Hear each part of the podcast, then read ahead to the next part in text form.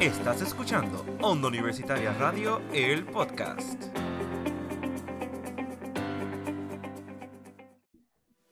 Buenas, buenas, buenas y bienvenidos aquí a Campus Productivo con tu host Iris Milady. Hoy nos encontramos con casa llena porque hoy tenemos a un invitado, un host invitado bien querido aquí de Expresarte, Víctor Soto. Buenas, saludos, saludos. Muchas gracias por tenerme aquí, Iris. Te lo agradezco. Es un placer y qué bueno porque ya, ya estabas apuntadito para el otro episodio, pero no se dio. Pero qué bueno que ya hoy, gracias al Señor, estás aquí con nosotros.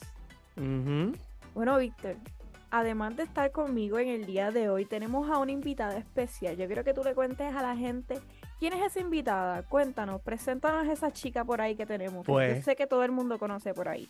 Aquí tenemos a una persona mística, me atrevo a decir. Tenemos no solamente a la ejecutiva de Onda Universitaria, pero también artista que tiene su propia tienda y una persona como tal amada en la universidad. Me da un gusto y placer presentarles a Natalia Ruiz.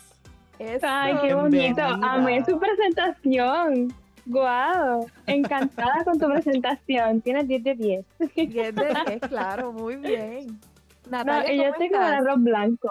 Ay, muy bien, gracias. Otra vez, ¿verdad? Iris, gracias otra vez por traerme aquí.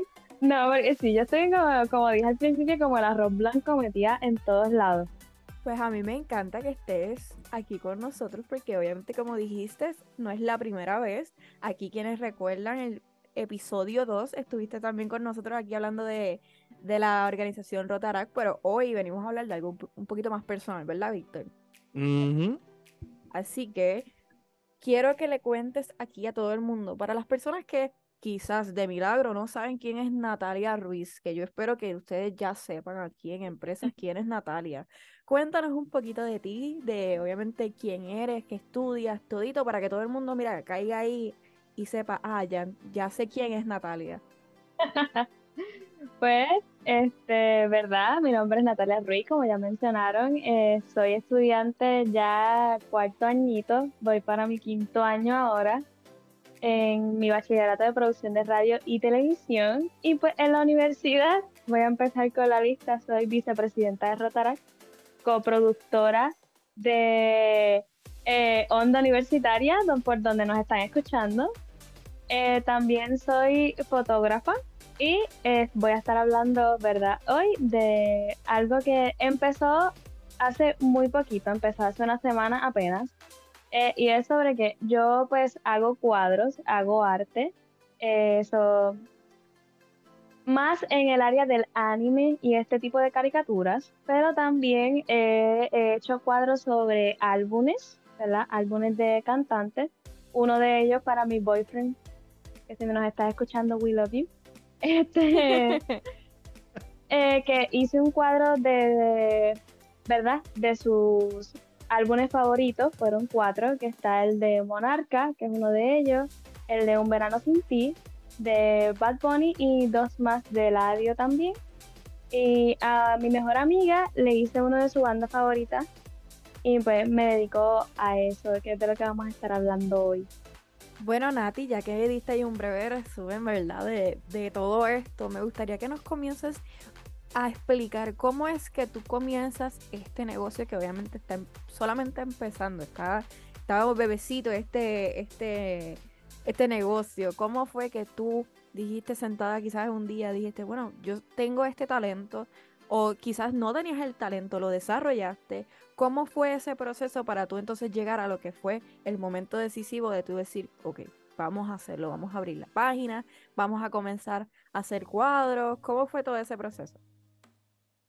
Pues mira, desde hace, ¿verdad? Si te empiezo a contar de dónde yo adquirí el talento, pues eso se remonta a mi octavo grado, ¿verdad? Un mm. pequeño, eh, rapidito, sí, está bastante lejos con una, con mi profesora de artes visuales, en donde pues, a mí siempre me había gustado el arte, pero nunca lo había puesto como que en práctica. Y cuando empecé en su clase, me di cuenta que había, había, había bueno, había algo bueno en mí. Había, había algo ahí. Exacto, estaba, eh, no estaba mal, entonces pues seguí dibujando y pues resulta que en la clase aprendí muchísimo, adquirí mucho, absorbí muchas cosas sobre el arte. Eh, una de mis pasiones también, eh, verdad, cuando entré a la universidad yo iba mucho al museo que estaba frente a la universidad, que precisamente pues están arreglando ahora mismo por los temblores que hubieron aquí en Puerto Rico. Si nos está escuchando desde otra parte del mundo. Entonces, pues yo no hacía cuadros, esto empezó porque yo los hacía para mí, yo lo hacía por diversión y solamente dibujaba en papel. Entonces, el cuadro que le hice a mi novio fue prácticamente el primer cuadro que yo hice para alguien más que no fuera yo. Y desde ese momento, él es una de las personas que lleva desde ese, desde ese día ahí con la pullita. tuya. Exacto, mira, claro, él, él y mi hermana mayor, ustedes no quieran ver la presión que estos dos seres ah, hicieron sobre mí para que yo empezara este negocio. Y verdad, lo más difícil, ¿verdad? Como toda la gente dice, eh, que es este, ah, lo más difícil es hacer el dibujo, lo más fácil es pintar. Pues es al revés. Eh, la cosa es que hacer el dibujo es la parte fácil, o sea, dibujar en el lienzo es la parte fácil.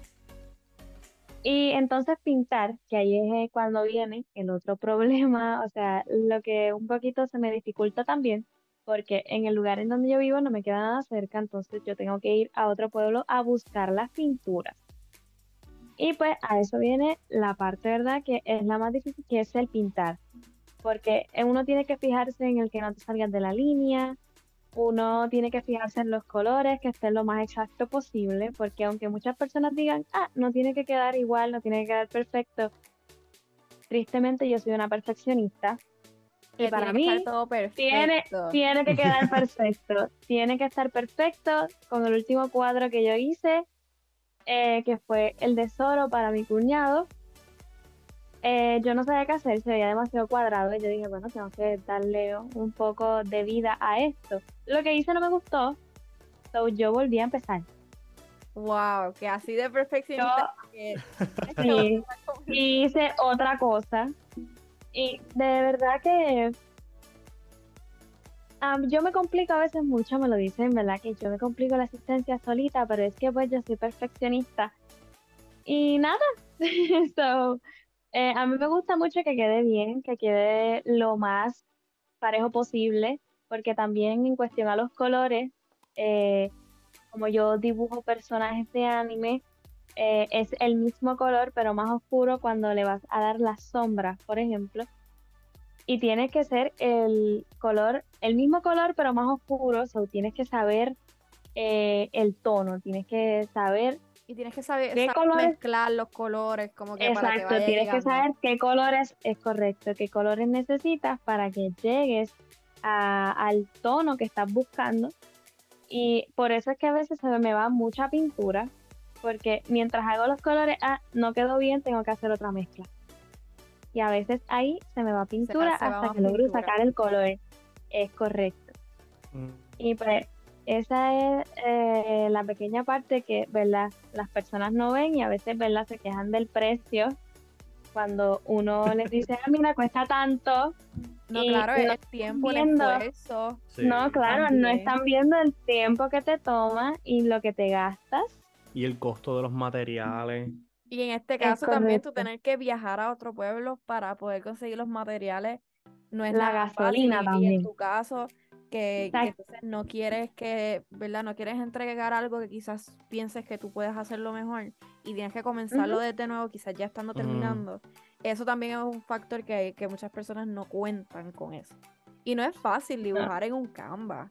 Y, y, o sea, tras que no es fácil, mucho menos es fácil eh, pintar luego en el Canva. eso es algo bien complicado, aunque la gente piense que no. Es correcto. Y hay muchos tips. O sea, las personas dicen, ah, pero puedes pintar antes de, antes de que empieces todo, puedes pintar de blanco como quiera, el Canva absorbe demasiada pintura, entonces tienes que poner muchas capas de pintura, por más pequeña que sea la línea, tú tienes que echarle como tres, de tres a cuatro capas, esperar a que seque y luego otra y otra hasta que no se vea eh, el lienzo. Porque hay veces que tú ves cuadros, Como los que yo pinto de anime y esas cosas, y tú ves lados con mucha pintura y otros que dices, ahí le falta pintura. So, ese es un problema, aunque quizás no muchos lo ven, es algo bien, bien fuertecito de hacer. Sí, exacto. Eso es como que el artista es quien lo ve. Y por lo Mm. tanto, como yo le digo a muchas personas cuando me dicen, ay, pero déjalo así, así se ve bien. Yo digo, yo lo estoy viendo y a mí no me gusta. Por lo tanto, no está bien. Exacto. Maniática. Sí. No, claro, y algo que lo que al final del día la gente va a pagar por eso y, y que un servicio que tú estás ofreciendo, que tú realmente lo que quieres es que sea lo mejor posible para, para las personas. Sí, porque, ¿verdad? Yo por lo menos busco complacer a la persona y no que diga, ah, quedó bien, y en su mente diga, "Diache, esto no es lo que yo esperaba. Ese yo creo que es el mayor miedo de, de todo artista en estos momentos. Y me gusta ver la reacción de las personas cuando reciben, cuando reciben mi trabajo. Sí, porque el producto que tú entregas no solamente representa el aspecto del negocio tuyo, también el esfuerzo y el empeño que tú como tal le metes como persona y como artista. Y tocando ahí en ese tema, déjame hacer un segue, una preguntita. ¿Cuál es tu proceso creativo en hacer estos canvas? Porque los personajes, ¿sabes? Las caricaturas son de tu gusto, tú ves estos shows y tú dices, mira, este personaje me gusta, vamos a hacer un canvas del rapidito, tú recibes sugerencias de personas como que, mira, este personaje quedaría nice, ¿Cómo, ¿cuál es ese proceso? Me encanta tu pregunta, tengo que mencionarlo. Y, verdad, cuando yo empecé, eh, yo los hacía para mí. So, el personaje que me gustaba, mi personaje favorito, que yo lo tachaba, yo decía, de aquí soy, de este personaje soy, a mí me fascina, pues ahí yo lo hacía para mí. Pero en el caso ya, ¿verdad? Cuando estoy, ahora que estoy empezando a trabajar, pues yo los hago por pedido. Tú me pides un personaje y yo lo trabajo. El último cuadro que hice, que ya lo mencioné, que fue para mi cuñado, fue de Zoro, un personaje de One Piece, que esta serie ha hecho un boom por eh, su adaptación en Netflix. Y eh, ahora mismo tengo dos clientes nuevos que uno quiere eh, a sus personajes favoritos de su equipo de baloncesto, que en este caso sería Golden State. Y tengo a otra de mis amigas que sé que me va a pedir un personaje, no sé cuál sería, pero eh, sería un personaje de anime. Y así es más o menos como yo, ¿verdad? Adaptándolo, ¿verdad? Eh, la persona me pide el trabajo, entonces yo se lo hago según la... Ellos me pueden enviar la imagen que quieren o me lo dejan libre, me dicen el personaje y yo busco la foto y lo hago a mi gusto. Pero por lo general es lo que ellos me envían. Claro, y con las especificaciones me imagino también, quizás hay uno que otro que te dice, mira, quiero con estos colores en específico, o, Sí, o quizás Y el tamaño también, me colores piden el tamaño. Sí, me piden el tamaño. Eh, los colores a veces me dicen que puedo jugar con los tonos y eso a mí me encanta porque es como decía, la mezcla de pintura, esas cosas a mí me, a mí me encanta. Como uno que hice eh, de Kilua, eh, de Hunter x Hunter, que eh, lo hice estilo como metálico, entonces es el personaje, pero con distintos colores en su cara. Que sí, que no, que ahí te dieron un poquito más de libertad para tú De hecho, ese, ese fui yo quien lo hice, lo hice porque a mí me gustó cuando vi la imagen y ese está a la venta ahora mismo. Mm. Ok, so, adicional de que te hagan pedidos, tú también tienes un cierto tipo de, una cantidad de, de pinturas que hiciste con tu gusto y con, ¿verdad? Decidiste tú pintar un personaje en específico con las especificaciones que tú quieres, pero también puede estar a la venta para las personas que puedan decir, Es o sea, me correcto, gustó mucho ese, esa pintura, so, yo lo quiero, ¿cuánto me da? O sea, ¿cuánto sería por te lo compro. Ok, que quizás no es correcto. tan, o sea, que puede ser que tú también tengas uno en stock, que ellos entonces puedan verlo y decidir si esos son los que les gustan o pueden también coger la idea de esos mismos que están por ahí, quizás cambiarle el color o añadirle una que otra Eso es cosa. así. Porque, ¿verdad? También, esos también me sirven a mí como ejemplo, que están en la página, de lo que yo puedo hacer, porque puedo hacer otro personaje del mismo estilo, con los colores, eh, esa gama, ¿verdad? Ese estilo diferente, que es como un póster metálico, que así es como lo encontré en Pinterest, que esa es la aplicación que uso para inspiración. Así que, nada, esa es más o menos la forma en cómo hago los cuadros. Ok, entonces me gustaría entonces que le cuentes a las personas que nos escuchan cómo es que nosotros podemos hacer los pedidos para a, través de una red social, tu número telefónico, cómo es el proceso, qué es las especificaciones o cositas que tú pides, si pides un adelanto del dinero, cómo es, ¿verdad? Para que la gente sepa más o menos y puedan ir a comprarte obviamente un cuadrito. Pues mira, eh, yo tengo mi página de Instagram, mi página de arte, se llama Naru, este, underscore art, underscore 76, y ahí eh, me pueden escribir eh, al privado con las especificaciones que deseen, de lo que deseen, y pues yo estaría trabajando, ¿verdad? Con lo que ellos me pidan. Y el precio, ¿verdad? Yo no pido eh, dinero, ningún pago por adelantado, debido a que yo no sé cuánto me va a costar el proceso de elaboración del cuadro. Y de eso es que yo me dejo llevar. Me dejo llevar por los materiales y el tiempo que le invierto. Porque a veces estoy horas y días en un solo cuadro, incluso cuando es pequeño. El pequeño que le hice a mi cuñado me tomó cuatro días hacerlo. Y Y que a era veces pequeño, no era que el pequeño es el más, el menos es más tiempo que va- fácil. Exacto. Y a veces los más pequeños, por los detalles que son más pequeños, se hace más difícil. Los grandes no estoy diciendo que sean fáciles porque también me han costado, porque tengo uno que también lo pueden ver en la página del personaje de casa de Demon Slayer. Y solamente en sus ojos, para dibujarlos, estuve tres horas. Sí, que es un proceso Solamente- de mucho tiempo. Correcto. Y pues yo no pido dinero por adelantado. Le doy sí más o menos un estimado porque pues más o menos sé, pero a veces le puedo subir o le puedo bajar dependiendo la cantidad que me tome y la cantidad de materiales, ¿verdad? Si yo tengo que salir a comprar, pues eso se lo tengo que añadir porque los materiales no son de gratis y eso, ¿verdad? Yo, tengo que conseguirlo, pero yo, ¿verdad? Intento tener los más colores posibles para no añadir eso porque a las personas pues um, a veces he tenido que se molestan un poquito porque les añado el precio de lo que compré y porque dicen que eso no es necesario porque eso es porque me hace falta a mí. Mm. So, Así que quizás lo ven que lo estás añadiendo y aprovechaste, quizás compraste con eso. exacto, que me estoy aprovechando de ellos. el proceso de, de su servicio y que realmente, vuelvo, el artista y, y toda persona que tiene negocio tiene que entender que esos son sus precios según su trabajo, según su esfuerzo, sus conocimientos. Así que no realmente el que la persona venga a ponerte el precio, eso eh, entendemos quizás unas molestias, pero aquí realmente pues la persona Sí. está pagando por un servicio y un conocimiento que en este caso es tuyo. Es correcto. Y es que también a veces no entienden que el trabajo hecho a mano cuesta. Es como muchos artesanos, ¿verdad? No solamente yo. eh, muchos artesanos cobran por su trabajo y dicen, ay, pero está muy caro.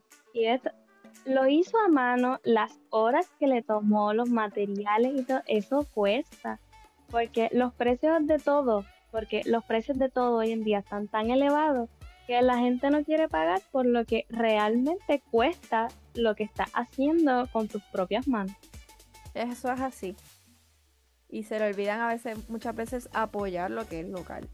Y obviamente en este caso eres una universitaria y pues realmente eso es un ingreso que tú tienes para apoyarte económicamente en la universidad y, ¿verdad? En, en tu vida cotidiana. Así que eso es algo que muchas personas creo que deberían estar un poquito más pendientes.